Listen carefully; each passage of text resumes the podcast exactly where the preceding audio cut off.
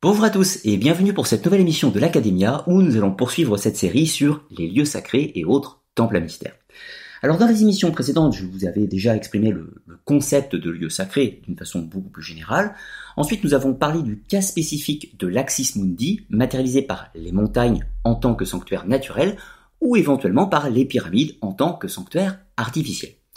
Et aujourd'hui, nous allons nous intéresser à un autre élément, au-delà de la Terre, nous allons nous intéresser à l'eau élément central de la vie auquel on prête de nombreuses vertus et surtout qui va trouver une place fondamentale aussi bien dans l'histoire de l'humanité que dans le cadre des rites religieux. Alors, n'attendons pas plus et voyons le plan de l'émission. Alors, le culte de l'eau, histoire, mythe et symbole. Tout d'abord, une petite introduction pour parler de l'eau en tant que don de la vie, puis nous continuerons avec la première partie où nous allons parler de l'histoire et des mythes qui entourent l'élément de l'eau. Et ensuite, dans une deuxième partie, nous allons parler des lieux sacrés à proprement parler, où l'eau y tient une place centrale. Et puis la troisième partie, nous parlerons du symbolisme et des rituels en rapport avec le culte de l'eau. Et bien sûr, une petite conclusion, la quête de sens au fil de l'eau, vous donnerai quelques interprétations personnelles de tout ceci. Et bien sûr, une bibliographie pour ceux d'entre vous qui voudraient poursuivre plus en avant leurs recherches, notamment en rapport avec le symbolisme de l'eau. Alors, tout d'abord, euh, au niveau de l'introduction, je ne vous apprendrai rien en vous disant que l'eau est un élément fondamental. Nous ne pouvons pas vivre sans eau. Notre corps est composé à 70 ou 75% d'eau. Nous avons besoin de la boire 1,5 litre à 2 litres par jour, surtout en ce moment quand il fait chaud. Alors l'eau est fondamentalement euh, essentielle à la vie. À la vie, pas que humaine, à la vie au sens global. La Terre, d'ailleurs, est appelée régulièrement la planète bleue, au sens qu'elle est composée, du moins sur sa surface, à 70 ou 75% d'eau. Un peu de la même façon que le corps humain, d'une certaine façon, une analogie intéressante. Autre chose, l'eau étant fondamentale, de ce fait, l'histoire même de l'humanité, c'est-à-dire la civilisation, mais même en amont, au moment de la préhistoire où les hommes étaient des chasseurs-cueilleurs, eh bien l'eau était un élément essentiel de la quête, c'est-à-dire on s'installait pour le campement là où il y avait de l'eau, on devait la rechercher, on devait absolument savoir où étaient les points d'eau lors d'une pérégrination, car si vous ne trouviez pas d'eau pendant euh, toute votre journée de, marche, allant d'un point à un autre, eh bien vous risquiez de mourir. Donc l'eau est fondamentale et au cœur des préoccupations humaines.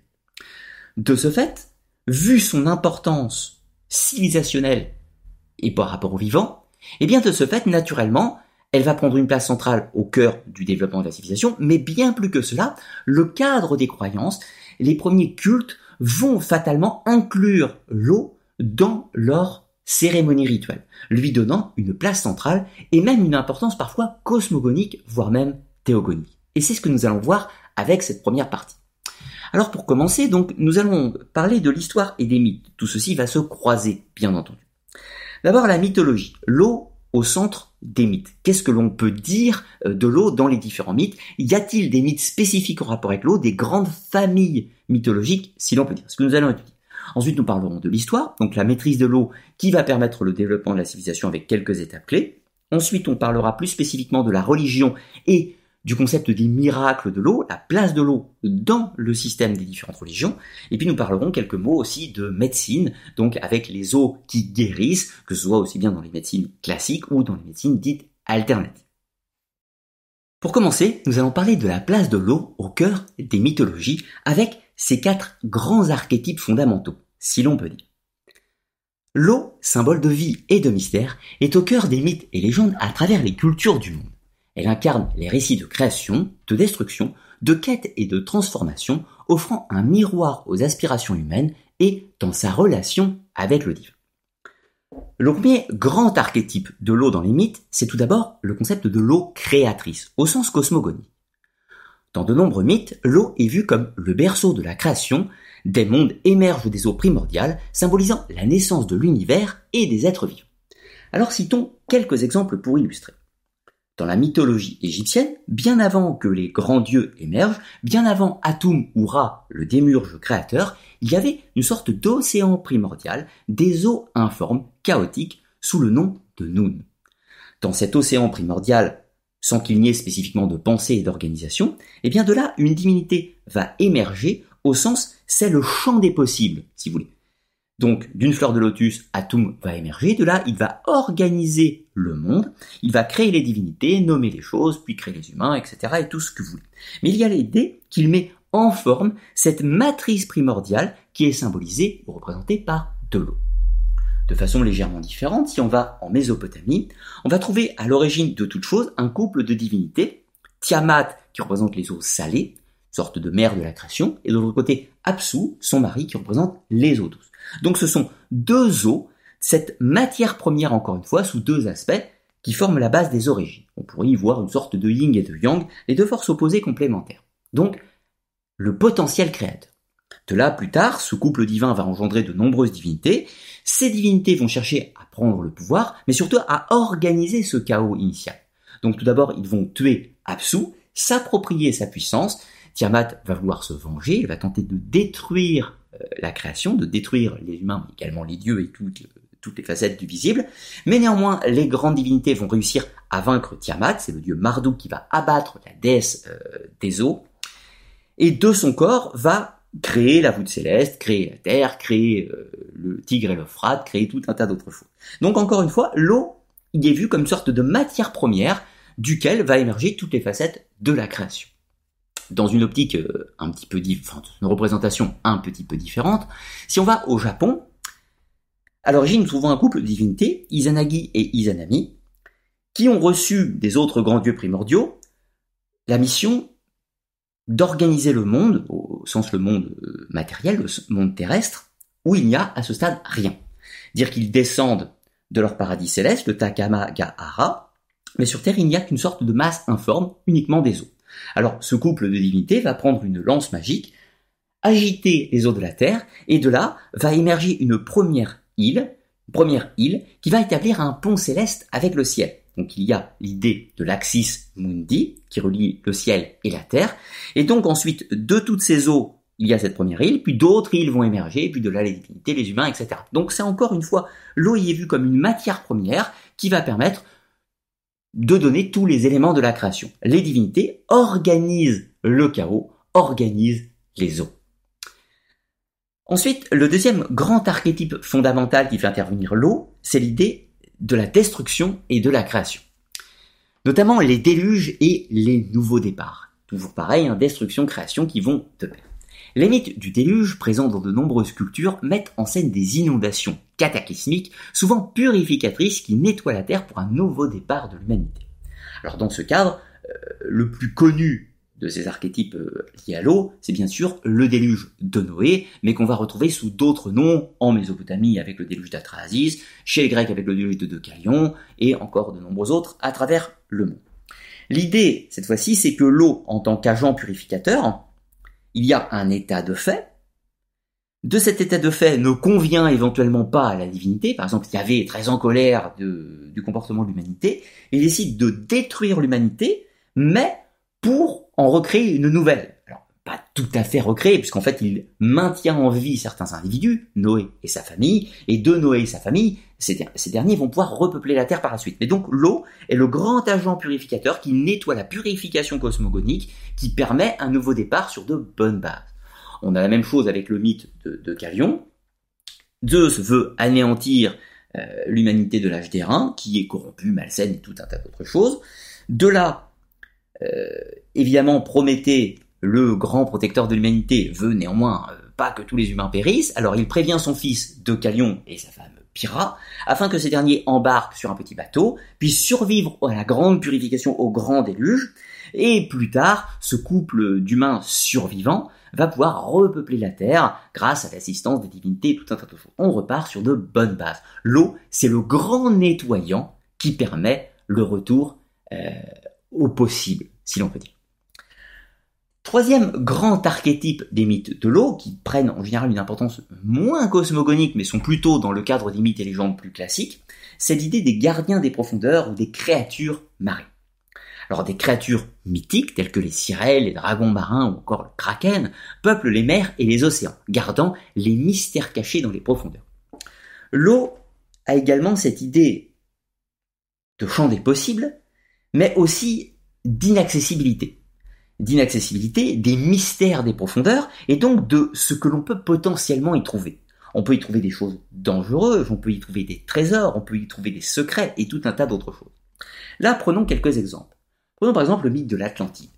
Au-delà de la quête historique sur le sujet, ce qui compte, c'est que l'Atlantide a disparu sous les eaux. Et donc disparu sous les eaux, ça veut dire que ses secrets se trouvent dans le mystère des profondeurs. Et donc qu'elles sont inaccessibles à la raison humaine. Il faut une intervention divine, une intervention magique ou un voyage mystique pour pouvoir y accéder. Prenons un autre exemple avec la quête des Argonautes. Jason et ses compagnons prennent la mer pour une destination lointaine, périlleuse, difficile, tout un voyage initiatique qui les conduira, qui les conduiront jusqu'à la Toison d'Or, mais tous ces périls de l'eau qui se manifestent sur leur euh, périple. Donc il y a l'idée un petit peu de des dangers de l'eau, des secrets de l'eau au cours du voyage, et donc toutes les étapes du périple, si on peut dire. Autre chose avec Ulysse. Ulysse, après la guerre de Troie, va devoir prendre la mer, il va se perdre 20 ans en mer dû aux malveillances de Poséidon, il va devoir affronter les sirènes et tout un tas d'autres créatures afin de pouvoir rentrer chez lui.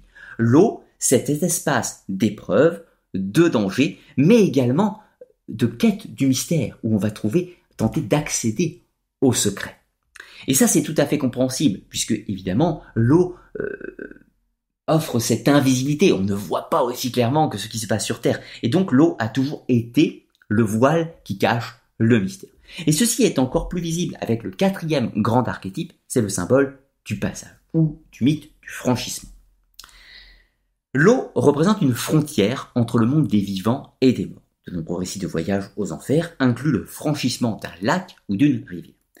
On a déjà esquissé plus ou moins le sujet avec les mythes, par exemple, de, des Argonautes et de Ulysse, qui doivent franchir les eaux infinies d'une certaine façon pour accomplir leur quête, mais de façon beaucoup plus, euh, plus immédiate, on va trouver l'idée, par exemple, du fleuve euh, des morts, le Styx ou l'Achéron dans les mythes grecs, où celui qui veut se rendre dans le pays des morts, par exemple, euh, Hercule, Héraclès qui veut aller ramener Cerbère aux enfers, mais on a aussi Orphée qui veut aller chercher Eurydice, ou encore par exemple Psyché qui veut euh, accomplir les épreuves que lui impose Aphrodite et doit se rendre en enfer, eh bien tous ces individus, en quête mystique, vont devoir un moment franchir le fleuve Styx, ils vont devoir payer le passeur Charon afin de franchir le voile qui sépare le monde des vivants et des morts.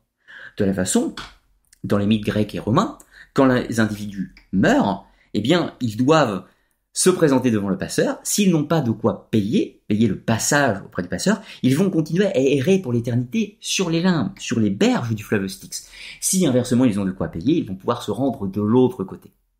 Mais poursuivons plus loin avec ce mythe du passage ou du franchissement.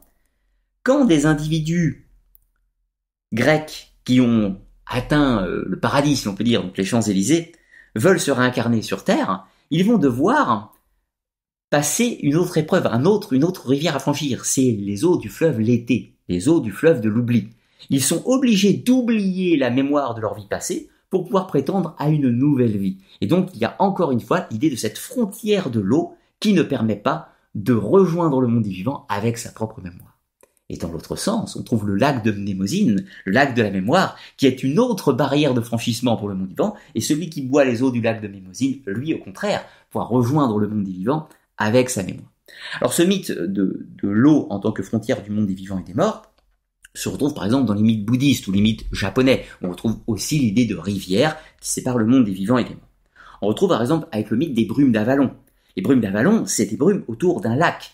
Seul celui qui connaît les mots secrets, les mots magiques, peut ouvrir les brumes d'Avalon pour rejoindre l'île sacrée. Rejoindre symboliquement le pays des morts, le pays merveilleux, le pays magique. Celui qui ne connaît pas les mots secrets ne peut pas y accéder. Il n'y accédera que lors de sa mort, si on veut dire. Mais il ne peut pas accéder au mystère sans maîtriser la magie du franchissement de l'eau. Alors on reprendra ce mythe de la frontière invisible par la suite. Là, je voulais vraiment vous dresser les quatre archétypes fondamentaux de la mythologie qui concernent l'eau. Allons un petit peu plus loin maintenant avec l'histoire de la maîtrise des eaux. L'histoire de l'humanité est intimement liée à la maîtrise de l'eau un défi qui a façonné nos sociétés, nos technologies et notre manière de vivre.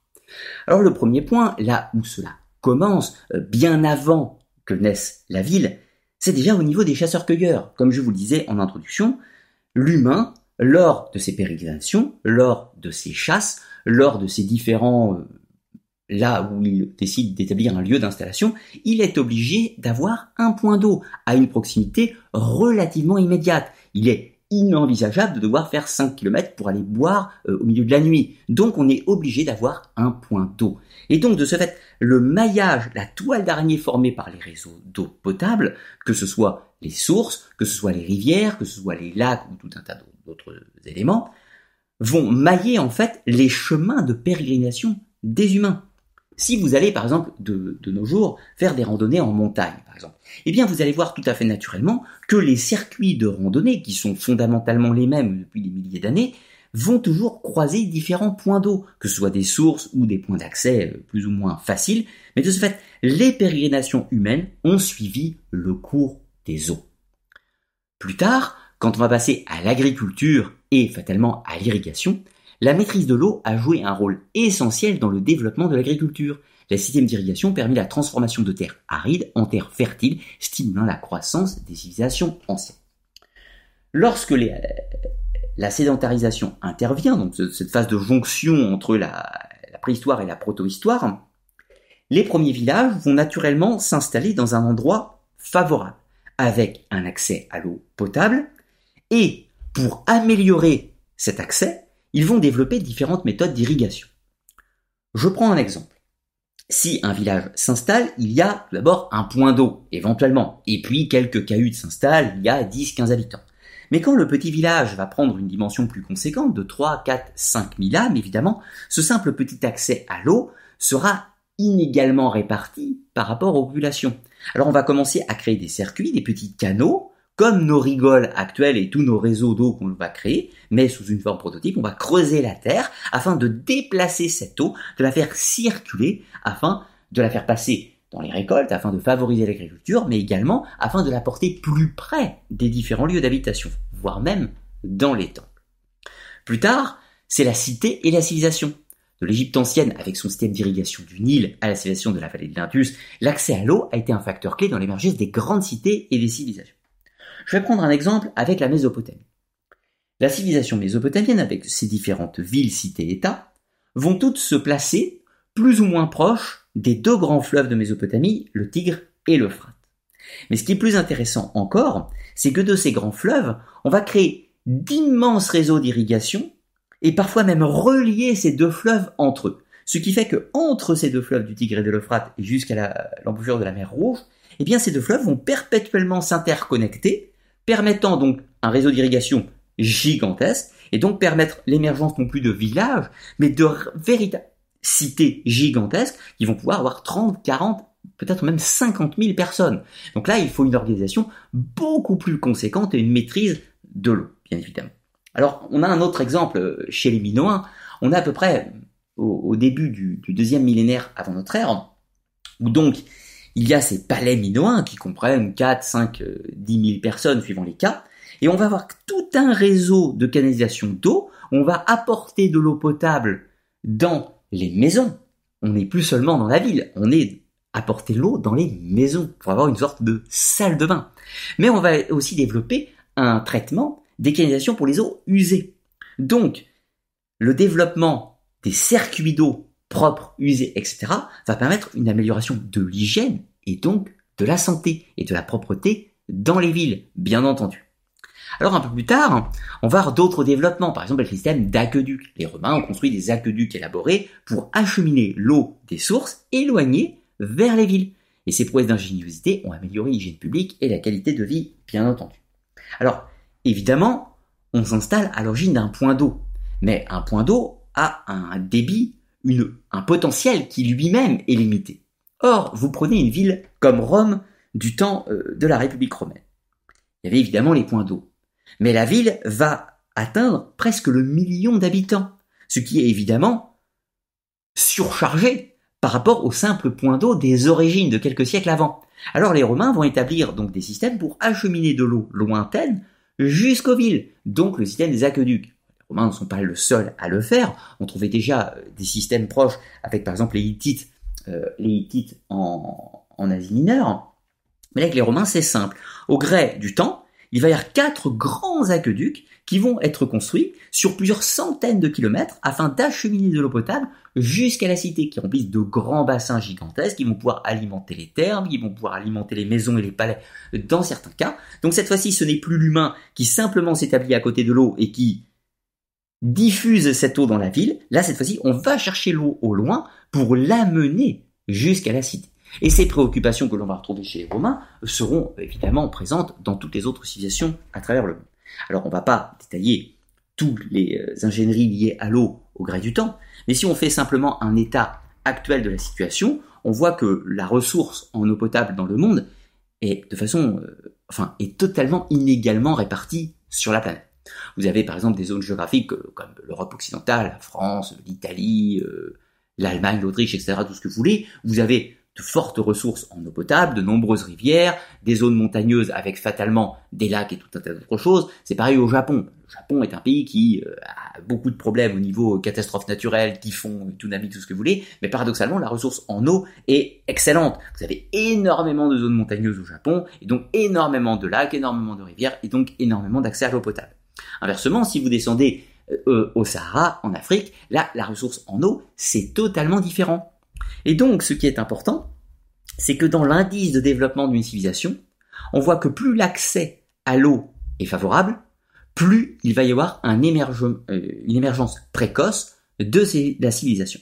Si vous regardez par exemple les cartes de développement des civilisations de l'Antiquité, et que vous voyez les zones qui sont toujours dans la proto-histoire, les euh, zones qui sont rentrées dans l'Antiquité, qui ont formé des empires, des nations et des empires puissants, et inversement les zones qui sont encore au pastoralisme ou encore à l'état de chasseurs-cueilleurs, eh bien vous allez voir que la carte peut quasiment être superposée avec les ressources en eau.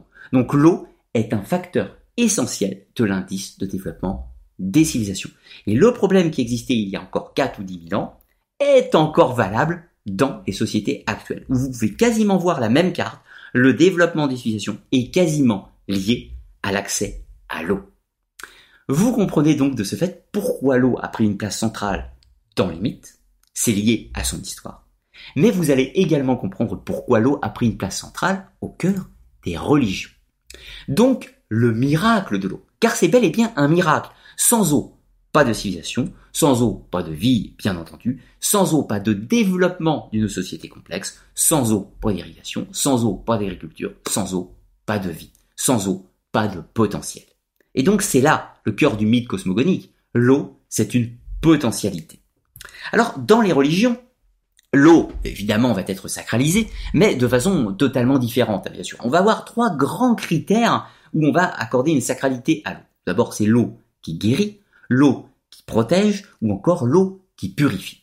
Alors tout d'abord, l'eau de guérison, euh, c'est que les eaux sont souvent associées à des miracles de guérison. Des récits de personnages guéris de maladies graves après avoir bu ou été en contact avec des eaux sacrées sont répandus dans de nombreuses religions.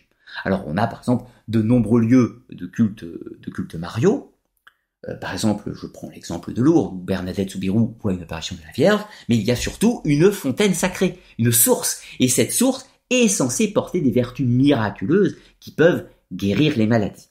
On a des fontaines miraculeuses partout sur la planète, à différents endroits, et les légendes d'eau qui guérissent sont légions. Ce n'est pas spécifique à la chrétienté, ce n'est pas spécifique au bouddhisme, au shintoïsme, aux différents animismes de la planète. Les eaux qui guérissent n'ont pas de couleur religieuse, néanmoins chacune des religions va y associer un élément mythique qui va donner une explication religieuse au fait que cette eau guérisse. Évidemment, si on est dans le cadre chrétien, c'est la Vierge ou le Christ ou un saint qui a béni cet endroit et qui fait jaillir une eau merveilleuse. Mais si vous placez au Japon, eh bien, l'eau qui guérit, c'est parce que ici réside un kami, une puissante, une divinité de la nature, qui a béni ces eaux et qui manifeste son pouvoir pour apporter la guérison. Donc, la lecture sera différente suivant le cadre religieux, mais toutes les religions ont des eaux qui guérissent.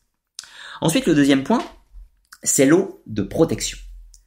Bien au-delà du fait de guérir, l'eau est souvent utilisée pour éloigner les forces maléfiques, protéger les individus et les lieux et restaurer l'harmonie spirituelle. Alors cette idée euh, d'eau qui protège, on va la retrouver par exemple avec l'idée de l'eau bénite. L'eau bénite permet de chasser le démon, de chasser les mauvais esprits, de protéger l'individu qui reçoit de l'eau bénite. On le voit notamment utilisé dans les rites d'exorcisme. Mais ce n'est pas encore une fois spécifique aux religions, euh, à la religion chrétienne. On trouve l'idée d'une eau purifiée, d'une eau euh, magique, enrichie, dans la plupart des religions à travers le monde. Déjà dans l'Antiquité, en Égypte, en Mésopotamie, chez les Grecs ou tout ce que vous voulez, il y avait des eaux particulières, des bassins spécifiques, avec des eaux chargées d'une puissance liée aux divinités, aux esprits, etc. Et on se nettoie avec cette eau afin d'obtenir la protection de la divinité.